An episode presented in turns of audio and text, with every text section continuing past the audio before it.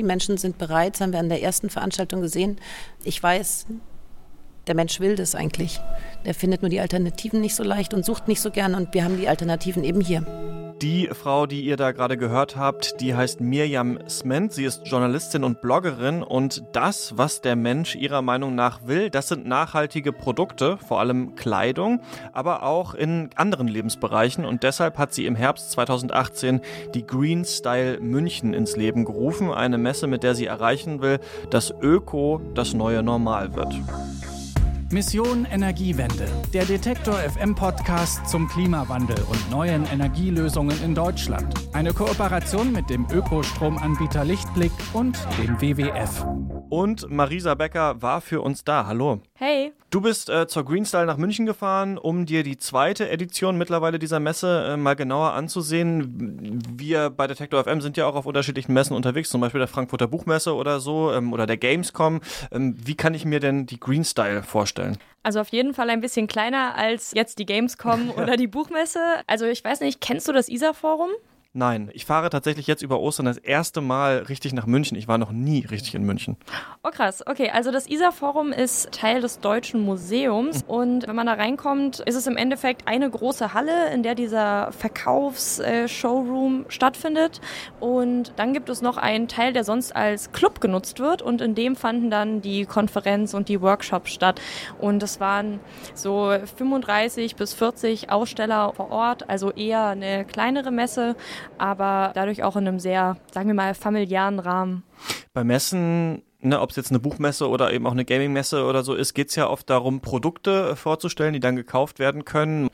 Manchmal schon direkt auf der Messe, manchmal erst äh, später im Jahr. Wie passt denn dieses Produkte vorstellen mit Nachhaltigkeit zusammen? Das klingt ja erstmal wie ein Widerspruch. Ja, grundsätzlich tut es das natürlich auch erstmal gar nicht, weil Konsum ja immer Ressourcenverbrauch bedeutet, egal wie fair es hergestellt wurde. Es geht immer irgendwie Energie dafür drauf oder eben auch Material. Man muss aber eben auch realistisch bleiben. Also es werden nicht alle Menschen von heute auf morgen aufhören zu konsumieren, zu kaufen. Man braucht auch immer mal was Neues. Und deshalb ist es wichtig, dass es auch Alternativen gibt und dass die auch präsenter sind. Aber diese konsumkritische Seite, die du gerade angesprochen hast, die hat auf der Messe auf jeden Fall auch eine Rolle gespielt. Und das war Mirjam Sment als Gründerin auch sehr wichtig. Weil es eben nicht nur um Konsum gehen soll, auch wenn der Konsum ein besserer Konsum ist, haben wir hier noch eine Konferenz mit äh, knapp 30 Speakern international international, die einfach das Thema nachhaltige Mode, die Textilindustrie, den Status quo, die Zukunft, alles von allen Seiten beleuchten, weil nachhaltig ist einfach auch viel mit Wissen verbunden. Also bei der Konferenz und auch in den Workshops wurde definitiv sehr viel Wissen vermittelt zu den unterschiedlichsten Themen. Also es gab welche, die waren ganz nah an diesem Oberthema Mode dran, andere waren wiederum ein bisschen weiter weg. Da ging es dann auch ums plastikfreie Leben. Also es war wirklich ein relativ breites Spektrum an Themen. Und du hast dir dann auch ein paar Konferenz- oder Workshop-Beiträge genauer angeschaut. Was war denn da für dich besonders interessant? was äh, vielleicht etwas weiter weg vom Thema Mode ist, so auf den ersten Blick. Was ich aber sehr cool fand, war der Beitrag von Dr. Katrin Schuhen. Wobei man sagen muss, er hat schon irgendwie auch eine Verbindung zum Thema Mode, denn sie hat ein Forschungsprojekt ins Leben gerufen. Wasser 3.0 heißt das. Und das ist unter anderem eine Lösung für dieses Mikroplastikproblem im Wasser. Denn Mikroplastik, also das in den Ozeanen zum Beispiel ist, gelangt ja auch zum Teil durch Wäschewaschen ne, dahin. Genau, also indem sich eben solche Fasern aus äh, Synthetikwäsche beispielsweise herauslösen und dann eben, weil sie nicht rausgefiltert werden können, im Abwasser landen. Und genau dem will eben dieses Verfahren, was äh, Dr. Katrin Schuhn entwickelt hat, entgegenwirken. Aber sie kann sogar noch mehr als nur Mikroplastik mit ihrem Verfahren aus dem Wasser rausfiltern. Bei Wasser 3.0 Stressfix haben wir uns mit anthropogenen Stressoren beschäftigt. Anthropogene Stressoren sind unerwünschte Spurenstoffe im Wasser wie zum Beispiel Pharmazeutika, wie zum Beispiel Mikroplastik oder Pestizide. Und das sind Verbindungen, die ins Wasser nicht gehören, wo die Kläranlagen an ihr Limit kommen und wo wir einfach sagen, hier braucht es Lösungen. Also man hört es, sind sehr, sehr viele verschiedene Stressoren, wie sie es nennt, mhm. die man eben mit diesem Verfahren aus dem Wasser rausfiltern kann. Ja, klingt spannend. Ähm, wie genau funktioniert denn das? Also im Endeffekt ist es ein Stoff, der ins Wasser gegeben wird und den muss man sich als so richtig, richtig, richtig kleine Kügelchen vorstellen, die eben ins Wasser gegeben werden. Der Stoff nennt sich Hybrid Hybridkieselgele und diese okay. kleinen Kugeln, die fixieren dann wirklich diese Stressoren, also beispielsweise Mikroplastik oder Pestizide. Und welchen Stoff genau sie binden, das kann man vorher im Labor festlegen. Das hängt einfach mit der Zusammensetzung dieses Hybridkieselgels zusammen. Mhm. Und wenn man dann diese kleinen Kugeln ins Wasser gibt, dann werden daraus zum Beispiel im Fall von Mikroplastik tatsächlich äh, große Kugeln, die man dann auch mit einem Spaghetti-Sieb, so hat sie es erklärt, von der Wasseroberfläche abschöpfen kann, weil eben diese Stressoren wirklich gebunden werden. Und das ähm, kippen wir dann einfach in die Ozeane und fischen Plastik wieder raus oder wie genau ja, kann man das praktisch anwenden? Da hat sie tatsächlich verschiedene Varianten im Kopf. Man könnte sich vorstellen, das in Waschmaschinen einzusetzen. Man kann sich vorstellen, das in Meerwassergewinnungsprozessen einzusetzen, wo dann das Meerwasser gewonnen wird für die landwirtschaftliche Nutzung oder auch die Versorgung von Wasserknappheitsgebieten. Ähm, bedeutet konkret dann dritte Welt, vierte Welt, fünfte Weltländer. Und die komplette Technik wird in diesen Container verbaut. Bedeutet, man geht vor Ort, arbeitet mit den Menschen vor Ort, zeigt, wie das Konzept funktioniert, zeigt, wie das Wasser sauber wird und dann soll sich aus dem Land heraus eben das Ganze weiterentwickeln. Aber das Wichtige ist immer, dass man die Menschen im Land mitnimmt, abholt und mitnimmt. Und gerade dieses zur Verfügung stellen von Trinkwasser spielt dabei eine große Rolle, wobei man sagen muss, dass Wasser 3.0 Wasser nur auf so eine Vorstufe von Trinkwasser bringt. Also es gibt ja so ein Verfahren zur Trinkwasseraufbereitung mhm. und das Problem in der dritten, vierten, fünften Welt ist eben, dass das Wasser aber so verschmutzt ist, dass es durch diese Trinkwasseraufbereitung alleine nicht wirklich trinkbar wird. Und das kann mit diesem Verfahren passieren. Okay, also ein ziemlich spannendes Projekt, das in Zukunft vielleicht auch ein paar ja schon ältere Probleme lösen könnte. Was hast du denn jetzt auf der Messe da sonst noch so äh, gesehen? Hast du schon mal vom grünen Knopf gehört? Ich habe davon schon mal gehört. Also ich weiß, dass es irgendein Label für Nachhaltigkeit in der Mode ist, aber ich weiß nicht genau, was das alles beinhaltet. Also das Besondere an diesem Siegel ist eigentlich, dass es vom Staat ausgestellt wird. Mhm. Also es ist ein staatliches Textilsiegel und das soll voraussichtlich im Juli in die Pilotphase starten, nämlich pünktlich zur Neonyd. Das ist die Partnermesse von der Green Style, die findet in Berlin statt und beschäftigt sich auch mit fairer Mode. Es gibt ja, also ich kenne das vor allem aus dem Lebensmittelbereich, ja ganz viele unterschiedliche unterschiedliche Siegel, also jetzt zum Beispiel Bio und Fairtrade kennt man zum Beispiel. Fairtrade sagt man ja, glaube ich, auch bei Kleidung. Da gibt es auch äh, Fairtrade-Kleidung. Was ist denn jetzt das Besondere an diesem neuen Siegel an dem grünen Knopf? Also das Besondere ist natürlich erstmal, dass es eben von einem Bundesministerium entwickelt wurde, nämlich vom äh, Bundesministerium für wirtschaftliche Zusammenarbeit und Entwicklung, wurde auch im Rahmen der Messe erstmals vorgestellt.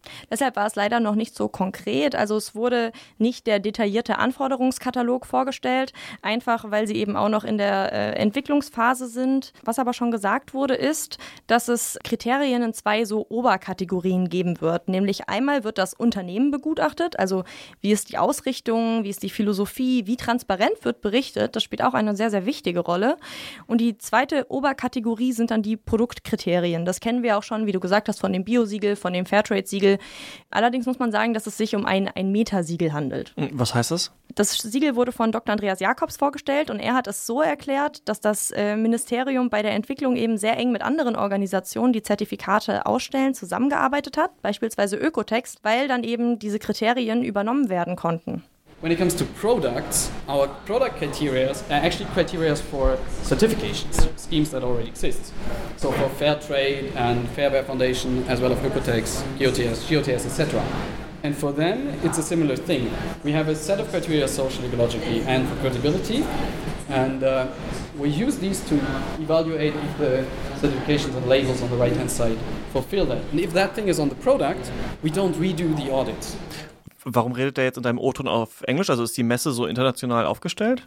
Äh, eigentlich sind alle Beiträge auf Deutsch gewesen, aber in dem Fall war es so, dass wir da saßen und ja, ein English-Speaker vorbeikam, der gerne auch äh, die Informationen dazu haben wollte und deshalb hat er dann spontan beschlossen, den Vortrag auf Englisch zu halten. Ah, okay. Und was Dr. Andreas Jakob sagt, ist im Endeffekt, dass die Kriterien des grünen Knopfes sozusagen deckungsgleich mit denen anderer Siegel sind.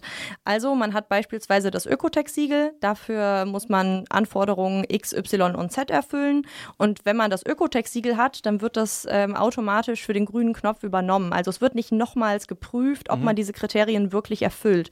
Und in dem Sinne ist es ein Metasiegel.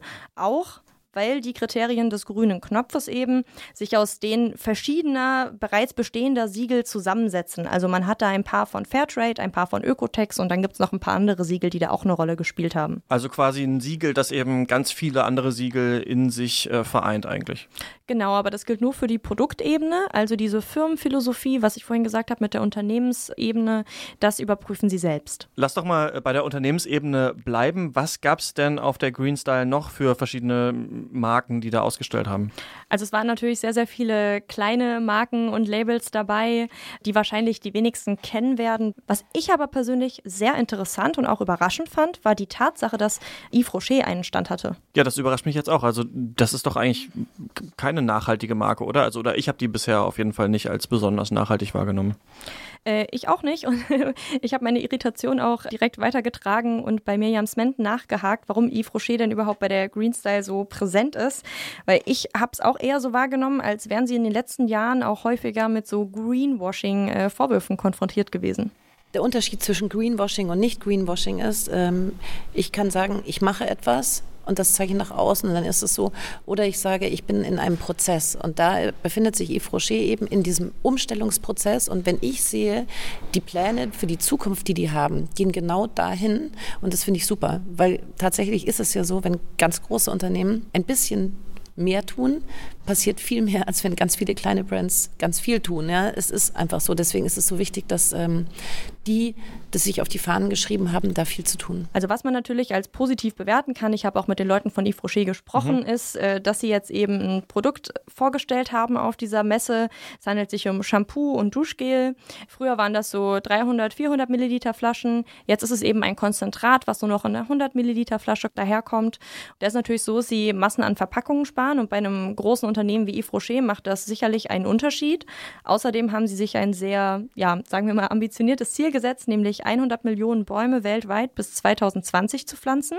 Aber man muss natürlich auch sagen, dass in diesem Unternehmen einfach auch nicht alles perfekt und wirklich grün ist. Also man muss eben auch sehen, dass beispielsweise in den Peelings immer noch Mikroplastik enthalten ist, obwohl es ja durchaus auf dem Markt sehr viele Alternativen gibt und dass in einigen Produkten auch noch Palmöl enthalten ist. Also sie hat schon recht, wenn sie sagt, dass ein großes Unternehmen einen größeren Impact hat, aber dafür muss sich eben auch dann richtig was verändern und was sich da verändert, muss man eben kritisch im Blick behalten und dann vielleicht auch die nächste Green Style Messe besuchen, um mal zu schauen, was für kleinere, nachhaltigere Unternehmen es gibt. Die Messe legt nämlich einen Fokus auf äh, unter anderem nachhaltige Mode und Marken und Marisa Becker war für uns da. Dankeschön. Gerne.